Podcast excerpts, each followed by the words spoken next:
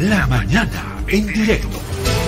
La Defensoría del Pueblo es una institución tan, tan importante, el Ombudsman, eh, existe en varios países. Es una especie de hombre que se pone al frente del, del Estado, del poder, y de probables abusos que cometa. Porque el Estado tiene mucho poder, tiene las instituciones, tiene la policía, tiene las Fuerzas Armadas, y es susceptible de abusar de los derechos de la gente. En muchos casos, podríamos ponerle comillas, tiene hasta la justicia de su lado. Entonces el ciudadano solito ahí frente a ese Estado paradito, el ciudadano ahí frente a ese monstruo, necesita pues alguien ¿no? que, se, que esté a su lado y le diga, un, a ver, yo te voy a ayudar, frente a este señor grandulón, yo te voy a ayudar, no te preocupes, no te asustes. Yo voy. Eso es un poco el defensor del pueblo y es importante que exista. Pedro Callisaya Aro juró el, la tarde del 27 de septiembre, era un martes del año pasado, Pedro Callisaya Aro juró como defensor del pueblo acá en Bolivia. Ya lleva más de un año en ese cargo. Eh, presentó ayer un informe. Eh, es un gusto mm, darnos esta charladita, aunque breve, pero ojalá sustanciosa con el defensor del pueblo. Inicialmente un saludo muy, muy corto. Defensor, ¿cómo está? Eh, qué grato que haya aceptado conversar estos minutos con este programa, la mañana en directo de Herbol. Un gusto saludarlo, bienvenido. Buenos días, Pedro Saúl. Es un, un gusto estar con usted y a través de este programa con toda la población boliviana. El defensor, eh, bueno, vamos a tratar de aprovechar el tiempo al máximo. Yo creo que dispondremos de unos 15 a 20 minutitos. Por eso le voy a pedir cordialmente que sus respuestas procuren ser lo más concisas, directas y concretas posible, eh, breves, para que aprovechemos ese tiempo. Defensor, quiero comenzar con esta pregunta que puede ser genérica. Un año. Un año que usted ya ha experimentado en este cargo, seguramente ha visto muchas cosas, le faltan otras, pero ya como que se ha empapado un poco más. Defensor, ¿cómo le ha ido en esta tarea ante el Estado, ante el poder en todas sus figuras, en todos sus ámbitos? Es un Estado, un poder acá en Bolivia muy difícil de lidiar con él, en algunos casos muy abusivo o no, o está cambiando. Escucha lo que le puede decir un defensor del pueblo o no, todavía le vale, como decimos. ¿Qué sensaciones le deja eso, defensor, cuando ya ha pasado un año, el primer año de su gestión? Lo escucho atentamente. Bueno, inicialmente eh, este primer año eh, se ha dedicado a reconducir la institución, a eh, rehacer la estructura interna de la institución. Hemos generado un plan estratégico institucional que tiene una mirada a mediano y largo plazo. Esto es importante, creo, ofrecer a nuestra población. Estamos ahora en un proceso de reestructuración interna de la institución. Vamos a reacomodar eh, toda la, eh, la configuración institucional, pero paralelamente hemos ido trabajando también ya aplicando este plan eh, estratégico institucional. Definitivamente la coyuntura es muy complicada, es difícil, hay un escenario de fragmentación social, un escenario de confrontación, eh, también política partidaria, pero la Defensoría del Pueblo tiene su propia agenda de derechos humanos. Esto creo que es importante. Estamos recuperando, reconduciendo la forma de manejar eh, la institución, eh, darle eh, una, recuperar la confianza en la población.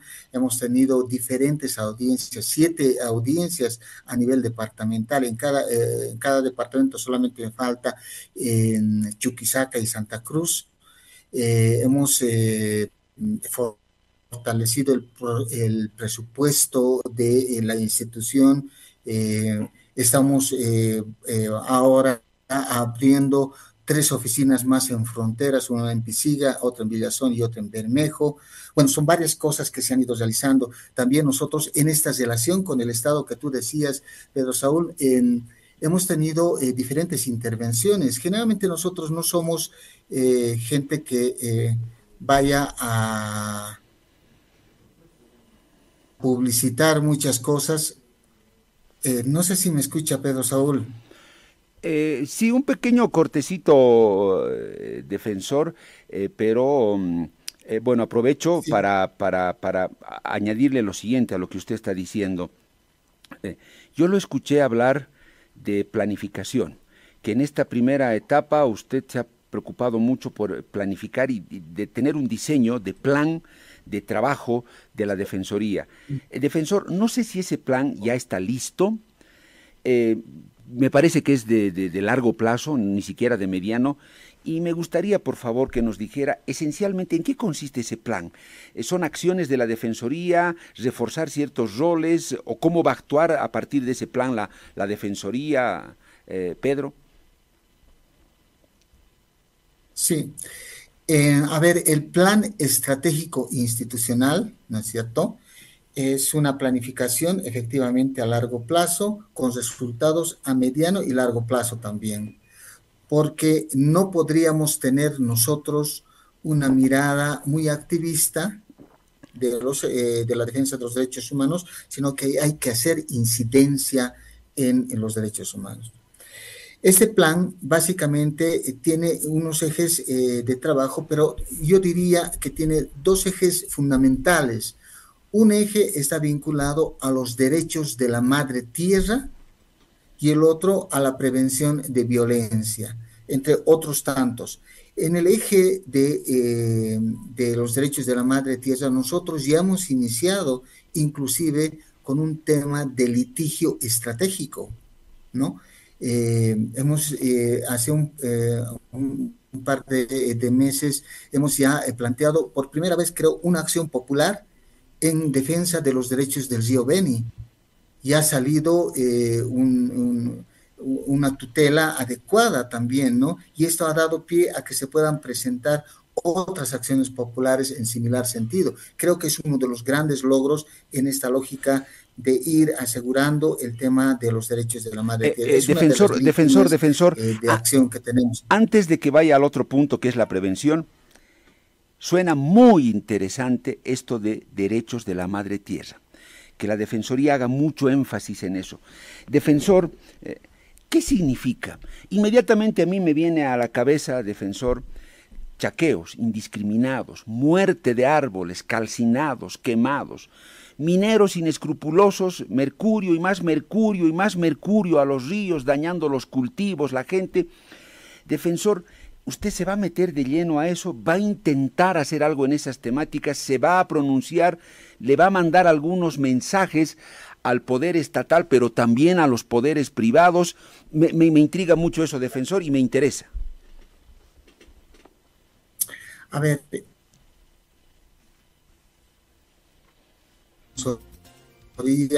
somos una instanciar probablemente a las instituciones que son competentes en ese ámbito.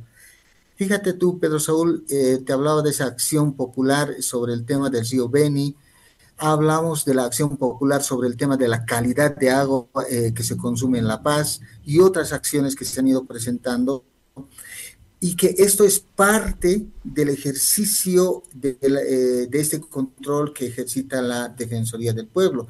Pero no solamente eso también, nosotros tenemos diálogos por el agua, ¿no es cierto?, que hemos iniciado también acá en La Paz hace unas semanas. Tenemos diálogos eh, eh, que tienen que ver con este tema medioambiental en Santa Cruz por ejemplo, hemos hecho un conversatorio, una reflexión, hemos reunido a todos los que estaba, eh, digamos, en discusión en ese momento. Son varias acciones que se van realizando. Eh, yo eh, entiendo que la lógica de la Defensoría del Pueblo, Pedro Saúl, en su inicio, yo he sido parte de también de esa primera etapa de la Defensoría, está en ser un puente, ¿no? Un puente entre la sociedad y el Estado, es decir, nosotros canalizamos esas demandas y si hay necesidad de confrontar y exigir el cumplimiento de la normativa, lo vamos a hacer. Lo hemos hecho con estas acciones populares y creo que esta es el gran, la gran reorientación que tiene la institución en este nuevo escenario, en esta nueva gestión que nosotros estamos encarando. ¿no? Esta es, eh, este es la mirada. Eh, Pedro, el, está bien. Ojalá que en el tema del mercurio también podamos ver acción. ¿Lo tiene usted en mente? Tema porque el agua se contamina. ¿Está viendo ya cómo proceder en ese aspecto? Hay mucha queja sobre la contaminación minera. Me imagino que eso está en sus planes, eh, defensor. Hay un proceso de reconstrucción, de reconducción, reconstrucción institucional, Pedro Saúl yo tengo una alta responsabilidad y la responsabilidad es dejar al final de mi gestión una Defensoría del Pueblo solvente, una eh, Defensoría del Pueblo creíble, institucionalizada y recuperar a la fe eh, de la sociedad en esta institución. Ese es mi mandato. Vamos a hacer esa situación y vamos a hacerlo gradualmente. Sé que ha habido los últimos cinco años un proceso de permanente eh, eh, desacreditación institucional frente a la sociedad y recuperar eso va a ser un tiempo también, pero está clara la idea, está clara la misión esto es lo que tenemos como mandato, es recuperar la institución en favor de la sociedad. Y si para ello tenemos que realizar acciones eh, en, el, en este tema que estamos priorizando, que son los derechos de la madre tierra, lo vamos a hacer, Pedro Saúl. Lo estamos haciendo en esta gestión. Bien, bien, Pedro. Prevención de la violencia. Eh, Pedro, ¿qué significa eso? Eh, ¿cómo, qué, pasos se van a dar? ¿Le preocupa mucho esa temática, violencia contra la mujer, contra las niñas? Las violaciones son, eh, o feminicidios, la cartelera de cada día aquí en, nosotros, en los medios de comunicación, eh, Pedro. Sí, em, a ver, a veces se confunde, ¿no? Y esa es la, la, gran expectativa y responsabilidad que tiene la Defensoría del Pueblo eh, como una entidad de referencia frente a la sociedad. Y se confunde, digo, porque aparentemente se nos asigna una competencia que nosotros no tenemos en la investigación, en la solución de los casos en sí mismo. Pero nosotros tenemos la responsabilidad de generar más bien espacios de cumplimiento por parte de esas instituciones que tienen que investigar, ¿no? Eh, nosotros hemos generado dos proyectos grandes respecto a este tema de prevención, Pedro Saúl.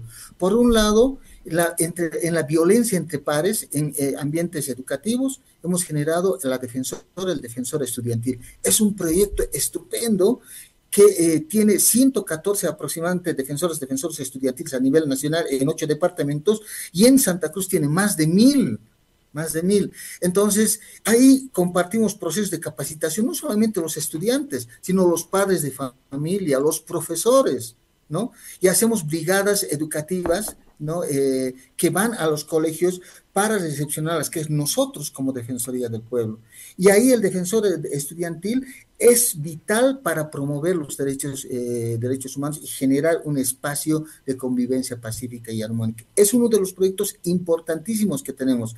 El otro proyecto que hemos eh, implementado también se llama Voces Unidas, que tiene que ver con mesas de trabajo que en cada departamento se realizan periódicamente y se unen a Fiscalía, a, Tribunales Departamental de Justicia, sedes, eh, CDGs, eh, defensorías, etcétera, diferentes actores eh, del Estado y de la sociedad civil para hacer un control de cómo estamos eh, viendo este tema de violencia ¿no? Eh, ya eh, contra niñas, niños y adolescentes, ya no en espacios educativos, sino violencia en general. Entonces, son dos proyectos importantísimos que estamos impulsando. Estamos impulsando un tercer proyecto que tiene que ver con acoso y violencia política. Tenemos un convenio con ACOBOL, que es la Asociación de Concejalas y Concejales de Bolivia, eh, y que hay una referencia, ellos nos mandan, ellas nos mandan sus casos, nosotros hacemos la investigación, les mandamos también algunos resultados y hacemos un proceso de seguimiento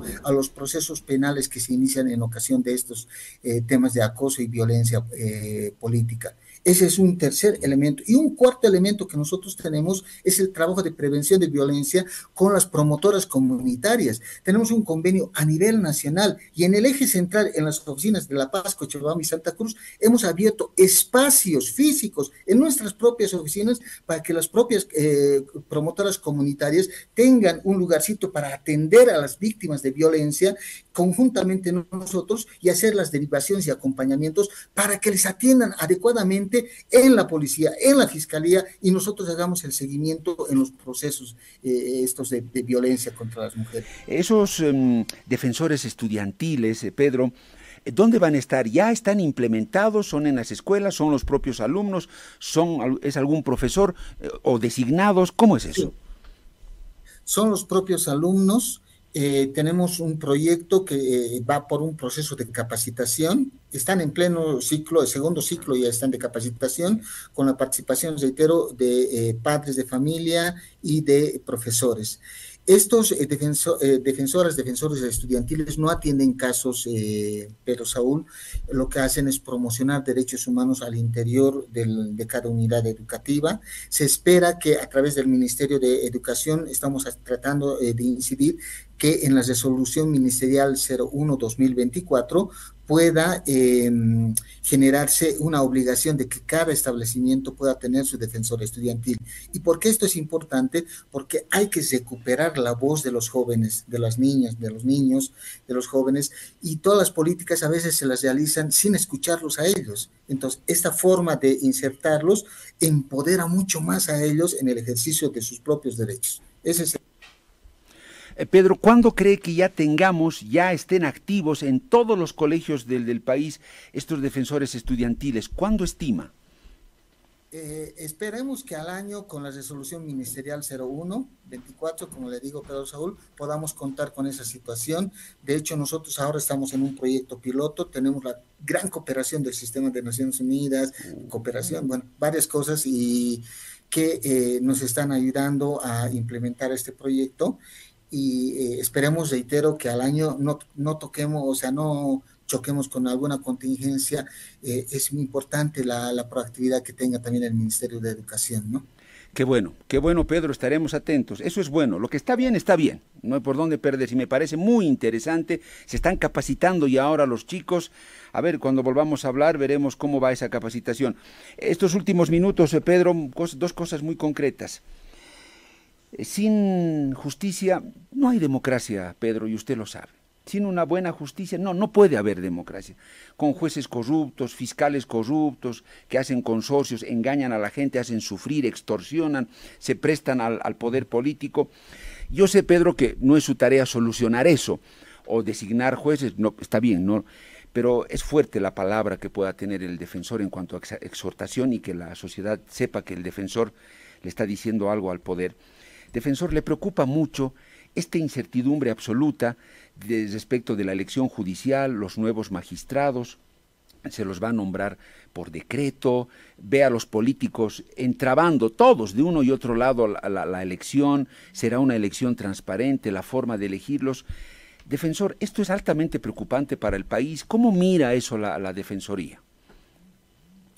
Eh, Pedro Saúl, nosotros ya hemos hecho diferentes eh, pronunciamientos a este respecto anteriormente. Es, realmente preocupante la situación. Tenemos un procedimiento constitucional legal a cumplir. Hay una responsabilidad evidente de la Asamblea Legislativa Plurinacional, de todos sus integrantes, para darle una respuesta a la población, para darle certidumbre, seguridad jurídica y seguridad de que sus procesos se van a tramitar adecuadamente. No podemos saltar la valla eh, constitucional, legal, no podemos inventarnos salidas. Eh, estamos nosotros eh, esperando a que pueda eh, la Asamblea Legislativa ver esta posibilidad. Hemos mandado diferentes notas también al vicepresidente del Estado, que es el presidente de la Asamblea Legislativa, en sentido de que se pueda canalizar esta situación adecuadamente, reitero, con responsabilidad hacia la población. Em, nosotros tenemos una permanente interacción con el Tribunal Supremo, con la Fiscalía, con el Tribunal Constitucional, en diferentes acuerdos y convenios que tenemos de trabajo, pero eh, esta situación eh, genera incertidumbre en la población, eh, Pedro Saúl. Para terminar, defensor, una pregunta abierta. En este momento, ¿qué es lo que más le preocupa de la sociedad boliviana? o del Estado. No sé si esta fragmentación que usted ha hecho mención, la confrontación, ¿O cuál es el factor que, le preocupa, defensor, y en el que cree que hay que trabajar, pero ya no más y mucho más eh, todavía? Y si es que desde el Estado también se está haciendo algo o ve mucha, mucha pasividad, ¿cuál es ese aspecto, defensor? A ver, eh, nosotros hemos iniciado unas, em, un proyecto que se llama Bolivia en Paz, eh, que hemos tenido ya dos conversatorios con actores sociales, uno en Cochabamba, donde hemos iniciado, y otro en Santa Cruz y nos hemos reunido actores de la sociedad civil, incluso estatales, locales, ¿no? y em, todos convienen en que los, conflictos tienen que solucionarse a través del diálogo, a través de la convivencia pacífica, armónica. No hay ninguno que haya propuesto ejercitar violencia para solucionar los temas. Esto es lo que tenemos que trabajar, eh, Pedro Saúl, recomponer el tejido social. Esta creo que es la misión institucional, además, que tiene la Defensoría del Pueblo, promover estos espacios. Nosotros no tenemos una agenda política partidaria, tenemos una agenda de derechos humanos y generar el fortalecimiento de estos espacios de convivencia, de reflexión entre los diferentes actores sociales es importante. Hay que volver a reconocernos como bolivianos y bolivianos, hay que volver a reconocernos como seres humanos con respeto a la vida y al, derecho del otro. Pedro Saúl, parece discursivo, pero es, eso es lo que tiene que orientar nuestra acción. No podemos estar entrando al juego eh, político no vamos a hacerlo. Eh, pero, defensor, al momento, usted ve a los políticos de uno y otro lado. ¿Están en esa intención o están alejados de eso? Hay que encarrilarlos y aunque sea, no sé, de la oreja llevarlos ahí. ¿Los ve con esa predisposición o los ve en otra cosa, a los de uno y otro lado? La Defensoría del Pueblo tiene la misión de ser ese faro, así mínimo en la oscuridad de Pedro Saúl, de generar este espacio de reflexión, decir, vayamos conjuntamente a la construcción, reconstrucción de la convivencia pacífica en nuestro país. Eh, seguramente otros tienen su propia agenda, pero en este momento la misión nuestra es esta. No podemos ser irresponsables en, esta misión. Pedro, le agradezco mucho por este contacto, estos minutos de conversación con la mañana en directo y ojalá mm, muy pronto podamos tenerlo acá en estudio. Ha sido un gusto que sea hasta entonces. Muchas gracias, Pedro Saúl, y un saludo a la audiencia. Pedro Callisaya Aro, el defensor del pueblo, ya está más de un año en el cargo y nos dio estas ideas de lo que está haciendo, de lo que ya está en proyecto, de lo que se va a implementar, de, los, de las cosas que quiere hacer, sobre todo a favor de una mejor convivencia.